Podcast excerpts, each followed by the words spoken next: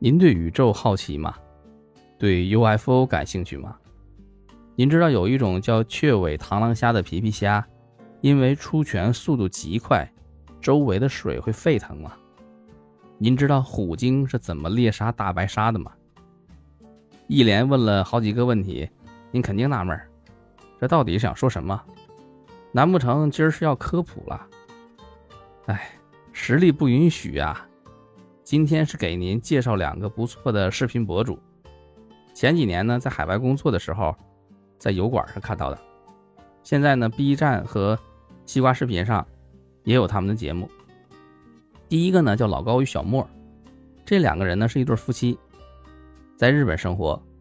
老高就是男主，从事软件行业的理工男。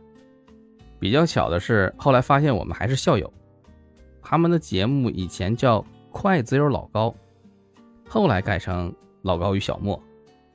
小莫呢睡前要听故事，所以老高平时是要给小莫讲故事的。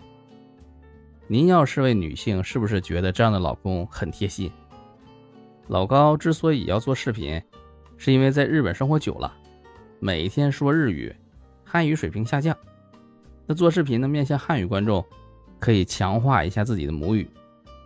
结果这一发不可收拾，一八年在油管开始看他们的视频的时候呢，粉丝已经不少了，但还没有到一百万。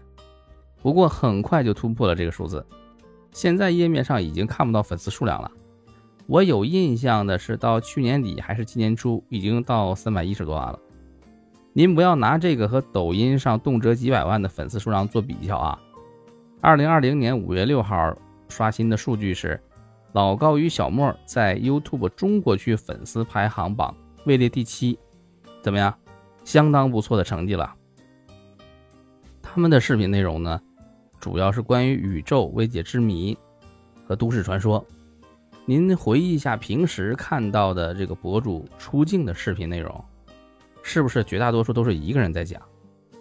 他们这种男女组合的形式呢，也是粉丝快速增长的重要原因之一。小莫就和其他观众一样听老高讲，只不过呢，他是在现场可以和老高互动的。这中间呢，小莫会提出很多问题，有时候这种互动就产生了一些意想不到的包袱，特别有意思。所以他们的视频呢，虽然有很多严肃枯燥的物理原理，但是因为有小莫的存在，基本上呢都是在轻松愉快的氛围中度过。如果您自己也是视频博主，不妨借鉴一下这种形式，配合的好的话，一加一远远大于二。第二个呢，叫自说自话的总裁。说实话，开始看他的视频啊，虽然觉得内容还不错，但是因为博主的平翘舌不分，有些减分儿。我猜博主呢应该是生物学相关的高学历人才，因为节目里面虽然也有一些关于宇宙的内容，但相比老高的节目啊。多了很多关于动植物和微生物的东西，像前一段很火的一百二十万一针的抗癌药新闻，博主就把治病原理和为什么不能治疗所有癌症的原因，借助动画讲得浅显易懂。他现在 B 站的粉丝有一百一十多万了，比 YouTube 上还多一些。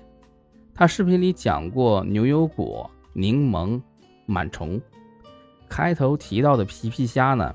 就是在他的节目里看到的，这两个博主的节目很吸引我的地方呢，是会让我对世界有更多的认知。多年前这个正大综艺节目，两个主持人在开场的时候都会说：“不看不知道世界真奇妙。”就像《山海经》这样一部远古的书中，对于山脉的记录呢，原本有一部分被认为是无法匹配的，但后来发现，竟然和远在美国的对上了。书的内容是对的，是我们限制了自己的想象。如果我们像恐龙一样从地球上灭绝，若干年后的智慧生命看到我们留下的物品，可能会像我们今天面对三星堆出土的文物一样去揣测它的用途和工艺。残留的文字呢，也成了看不懂的符号。所以，神话真的就只是神话吗？看看这两个博主的视频，我相信您自己就有答案了。好了，今天就和您聊到这儿。感谢您的收听。